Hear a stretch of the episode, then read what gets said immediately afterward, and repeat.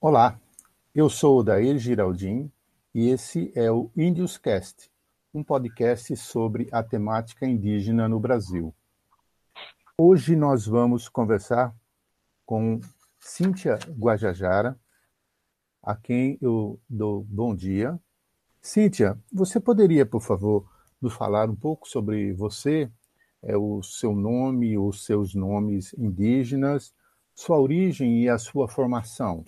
Olá, bom dia. Sou Cíntia Guajajara. O nome usado pelo meu povo, na minha tribo, né, minha etnia, é Raio Mora, o nome dado pela minha avó.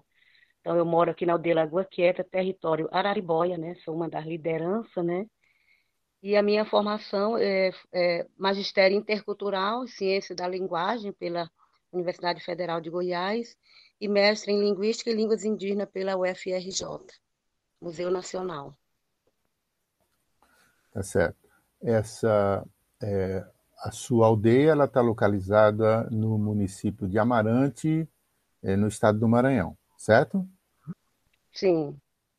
É, Cíntia, eu queria que, a partir da sua origem né, e da sua formação, como você, é que você nos dissesse como você interpreta a forma como o Brasil e os brasileiros não indígenas enxergam e pensam a respeito dos povos indígenas e como você vê que é essa relação dos não indígenas com os indígenas? Na minha visão, o que eu vejo é que a maioria dos brasileiros, né, da sociedade não indígena, ainda não consegue ver os povos indígenas com sua com as especificidades, língua, cultura, né? É, no, é, é, eu escuto os, a sociedade dizer os indígenas não sabem definir, não sabem diferenciar de povos, de língua, cultura, né? Porque eu sou Guajajara, eu sou, se eu sou Teneterrara, eu sou aqui do Araribóia. E não é porque eu sou Teneterra que eu sou Guajajara, que eu vou, que eu posso ser igual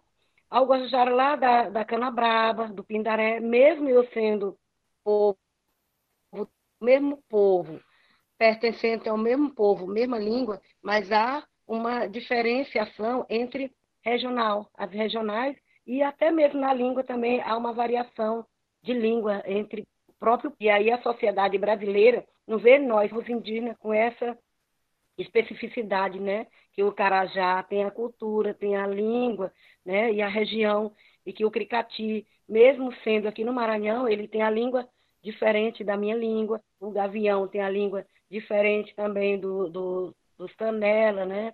E aí, eu acho que esse, esse conhecimento que a sociedade tinha que conhecer, né? Nossa cultura, nossa língua e os povos indígenas do Brasil como do Maranhão. O importante é, é conhecer os povos nas suas especificidades, nas suas particularidades, e não ter uma visão generalizada genérica do indígena. Cíntia, e o que você acha que é, o, a maneira como os povos indígenas veem o Brasil e os brasileiros não indígenas? Qual é a visão que os índios têm do Brasil e dos brasileiros não indígenas? Aicó, arremeto a fé, aicó, arremeto a fé. Como nós indígenas vemos, né? O Brasil e os não indígenas, né? O povo Isso. brasileiro. A gente, o que eu vejo que deveriam respeitar, né? Nossos direitos, respeitar nós, porque do princípio, né? A gente estava aqui, nós estávamos aqui nos nossos territórios, né? A nossa natureza, a nossa criação, a gente esteve aqui nos nossos territórios. O que a gente queria é que eles respeitassem nós, né, da maneira geral, nossos direitos, nossos valores culturais, a nossa ancestralidade, o nosso conhecimento, né, essa relação nossa, terra, né, cultura, né, esse, é, é, tudo, toda essa beleza, toda essa riqueza que nós temos, né, a, a gente vê que gostaria que fosse respeitado pela a gente vê nossos direitos sendo negados, sendo a violação de direitos. Mas, né, Cíntia, e como que você acha que os povos indígenas de uma maneira geral, olham para isso que nós chamamos de Brasil? É, nós fazemos parte da formação do Brasil. Nós somos diversidade, né? Como já falei, cada povo com sua cultura, sua língua, né? No... nós somos povo assim, eu digo que resistente, né? Nós temos a nossa resistência no nosso território. Então, a gente queria que o brasileiro visse nós como a gente é, é brasileiro, a gente é, nós temos a nossa diversidade, nós somos o povo diverso aqui no, no país. A gente faz a gente faz parte da formação do Estado brasileiro. Então, é com isso que eu insisto em dizer que a gente quer ser respeitado. Essa terra é nossa, a gente cuidou, a gente é originário dessa terra. Então, a gente, nós somos a diversidade. Várias línguas, vários costumes, vários povos. Então, nós fazemos parte da diversidade do país. O que você poderia nos falar sobre a questão da diversidade linguística né, dos povos indígenas que vivem no Brasil e no Maranhão em particular? A, a, diversidade linguística no Brasil e no Maranhão, nós sabemos que antes, né, nós somos e éramos, somos considerados povo nativo, ainda somos ainda, né? Estávamos aqui tudo na originalidade, né, antes dos europeus chegar, né, antes da catequização nossa língua, nossa cultura viva, né? Nosso costume, modo de vida de cada povo, né? Cada povo indígena no Brasil, uhum. no Maranhão. E aí com a chegada da catequização, né? Com a chegada dos europeus colonizador, e aí isso foi é, afetando, né? A, a história do contato, né? Fez com que enfraquecesse, né? A, a língua, né? No, no Brasil, muitos parentes perderam, né? Muitos povos perderam a língua porque a gente foi obrigado né, a aprender o português. E aí eu considero assim muito importante a nossa língua, que ela é viva, é parte da cultura, a identificação de um povo, né?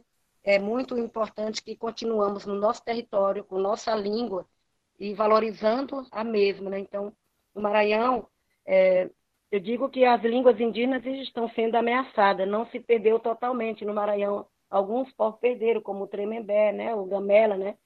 Mas, assim, as outras etnias continuam. O meu povo mesmo, Guajajara, né? 400 e poucos anos de contato, mas a língua, ela tá viva. Não vou dizer que ela tá tão forte, porque tem região que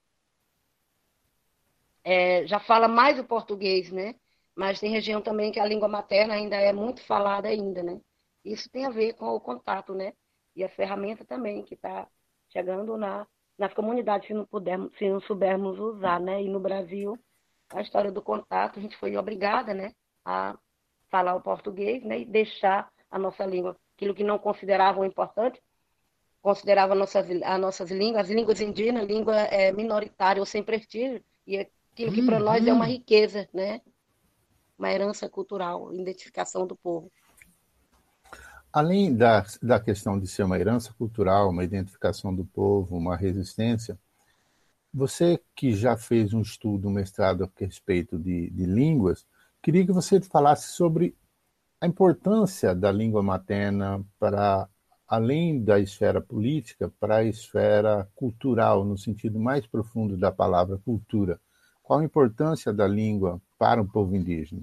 Arremeto a feia no meu pé. Arre.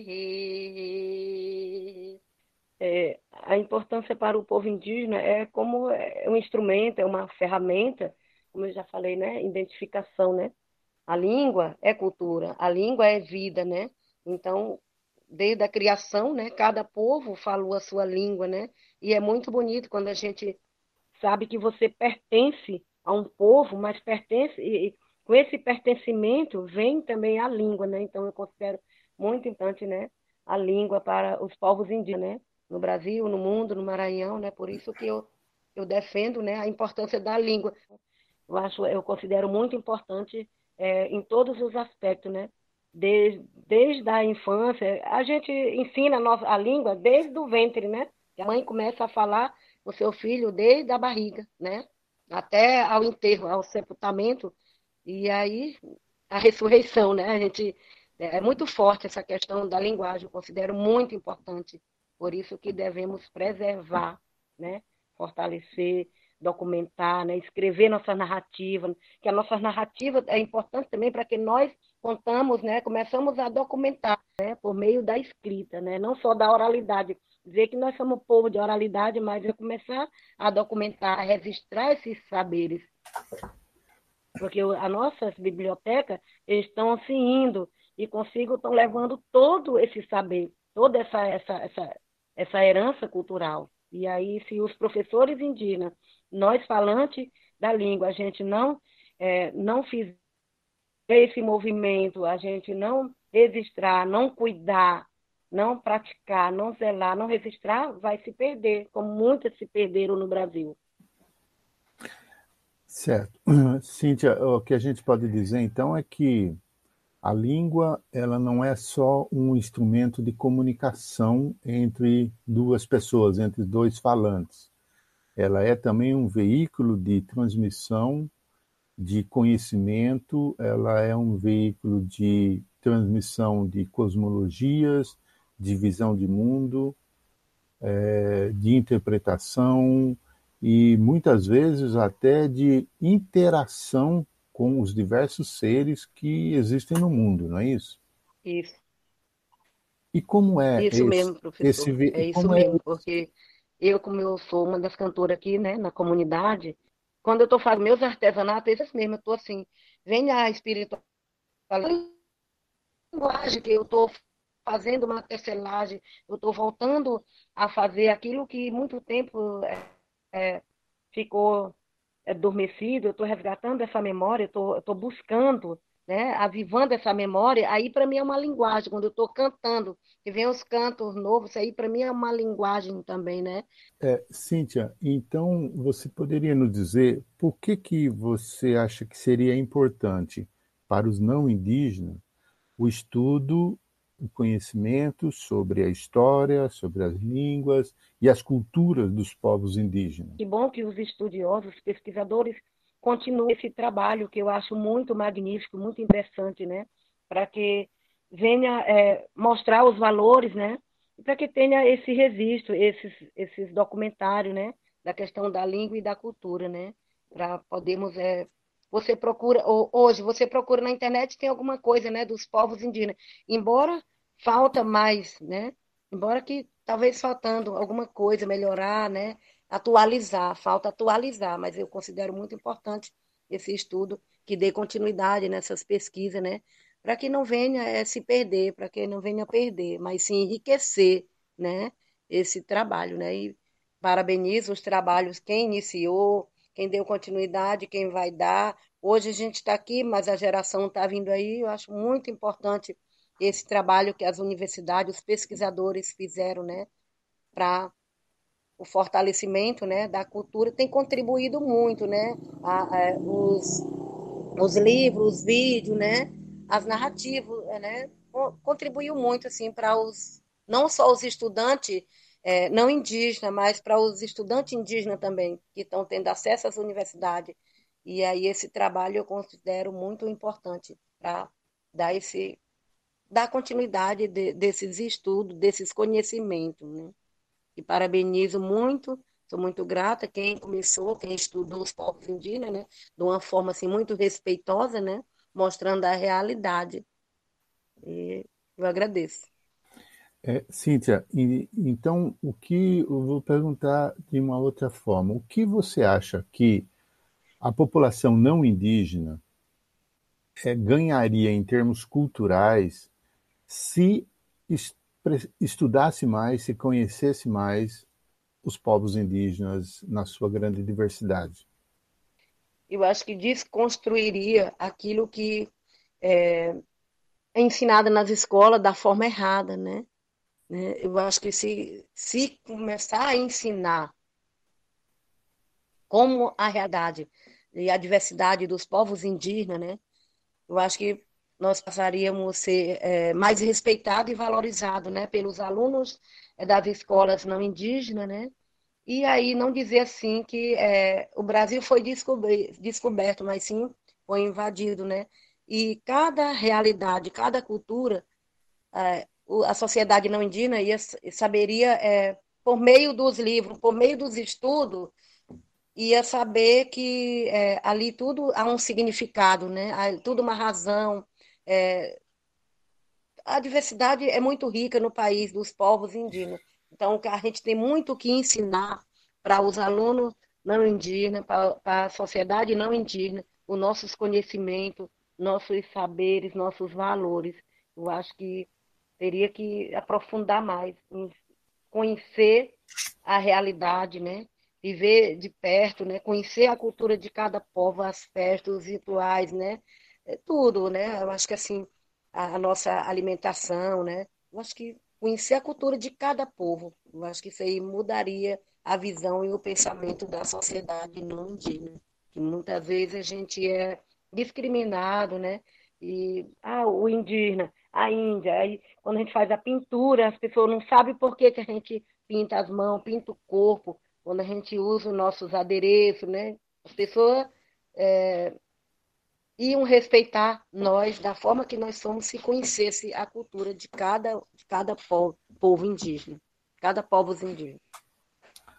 Cíntia, e então, é, na sua opinião, como as escolas não indígenas deveriam atuar para melhorar então esse conhecimento e, consequentemente, a relação entre os povos indígenas e não indígenas? Como as escolas não indígenas das cidades deveriam trabalhar a questão indígena? Eu penso que, começando aqui no povoado, né, assim, no município, deveriam conhecer os povos indígenas, é, a realidade, dos povos indígenas, conhecer a realidade para poder ensinar nossos, nossos alunos, né? Muitas vezes é tão próximo, né, mas não conhecem, não sabem nada sobre nós. Não sei se Amarante sabe tudo sobre povo Guajajara e o povo Gavião. Às vezes vê os indígenas num, num jogo de futebol, né? Num, num campeonato, num torneio, mas aí não conhece a cultura é, profundamente, né? A festa, o ritual da menina moça, a festa do mel, festa dos rapazes, a festa do, do utu, a festa do gavião, a corrida de toro. Eles não conhecem assim. Talvez participe ali, mas não sabe o significado. Então, eu acho que assim, deveriam conhecer estudar mais, né? pesquisar mais, através do, das universidades ou dos professores, visitar as aldeias, né? quando puder, claro, né? passando a pandemia. Né? Eu acho que conhecer a realidade mais de perto, é, talvez isso aí venha a ajudar a descolonizar, a desconstruir, né? o que a, as escolas indígenas, né? vem ensinando, né, e pensa sobre nós. Eu acho que deveria ensinar, ensinar, é, conhecer para ensinar né, sobre os povos indígenas do Brasil. Como aqui no Maranhão, né, conhecer os povos indígenas do Maranhão, com sua cultura, com sua língua, com as suas diferenças, suas especificidades. Uhum. É, para nós finalizarmos, você poderia cantar uma pequena canção Guajajara? Sim, estou sem o maracá aqui agora, né? Mas pode ser só eu, com sua voz, que é muito. Ontem eu estava cantando uma música da Chegada, né? eu estava cantando, ah, professor, tem muito a ver. É, a música, vou falar um pouco da música. A música, ela é, é uma é um ato assim de, de motivação, animar, é um ato pedagógico. Eu estava ontem na minha, aqui na aldeia, eu comecei a cantar para uma criança de, no, de nove anos. Ela quis o colo, quis a tipóia, e ela ficou muito feliz quando ouviu eu cantando. Então, foi uma das primeiras músicas que eu aprendi um Tamui Chicão, Coração da Mata, né? E eu ensinei muito na escola. Eu vou cantar essa música, é o Cântico da Chegada.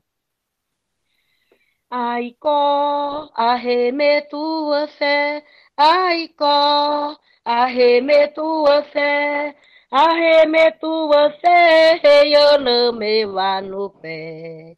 Arre, arremeto você, eu não me vá no pé. Arre, puesa que te tuve, a puesa que te tuve, Aicó, arremetua fé, Aicó, arremetua fé, arremetua fé, no meu lá no pé. Arre, arremetua fé, no meu lá no pé. Arre,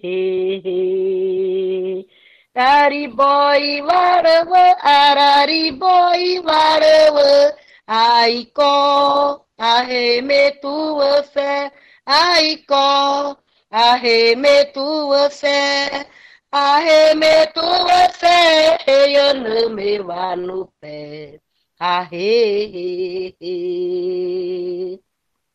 Esse cântico também, professor, ele finaliza, é, reafirma o reconhecimento. Quando eu chego numa comunidade que o meu povo me reconhece enquanto povo, enquanto parente, ou quando eu reconheço. E é muito importante, eu gosto muito desse canto, né? O canto é um cântico da chegada, da minha, anunciando a minha chegada, ou alguém me recebendo, ou a gente recebendo alguém, alguém que a gente considera assim muito importante, um amigo, um parente, né? Eu que agradeço, Cíntia, é, e muito obrigado por cantar esse canto que é tão respeitoso e que nos honra, né, com o fato de ter sido cantado, já que ele é tão especial para falar da chegada e do encontro das pessoas, que foi aquilo que, de certa maneira, nós realizamos aqui. É, você gostaria de fazer uma última mensagem antes de encerrarmos? Gostaria de dizer que os povos indígenas do Brasil e do mundo, nós estamos nos nossos territórios e que os territórios para nós é muito sagrado, somos a natureza viva, somos a humanidade. Tudo para nós é, está relacionado, né? Os nossos pássaros vêm no nosso quintal, vêm comer as goiabas, vêm comer o, o açaí, a jussara, né? Então, é, é muito importante a preservação do nosso território. E nós só queremos ser respeitados, respeitar o nosso direito, o direito das crianças, dos adolescentes, o direito das mulheres, os direitos humanos, o direito dos indígenas. E nós queremos que as autoridades, né, que o Estado brasileiro venha olhar com mais cuidado, né, com mais respeito para os povos indígenas em todas as políticas saúde, educação, territorialidade, gestão território, né? Nós só queremos continuar viver vivo no nosso território, no nosso modo de vida, no nosso modo de pensar. Nós queremos ser protegidos pela natureza, pelo nosso Criador, mas que deixe nós livremente nos nossos territórios e garantindo, implementando o nosso direito que já foi conquistado pelas lideranças, pelos povos indígenas do Brasil e do mundo. Muito obrigada. Esse foi mais um episódio do Índios Cast. Obrigado e até a próxima.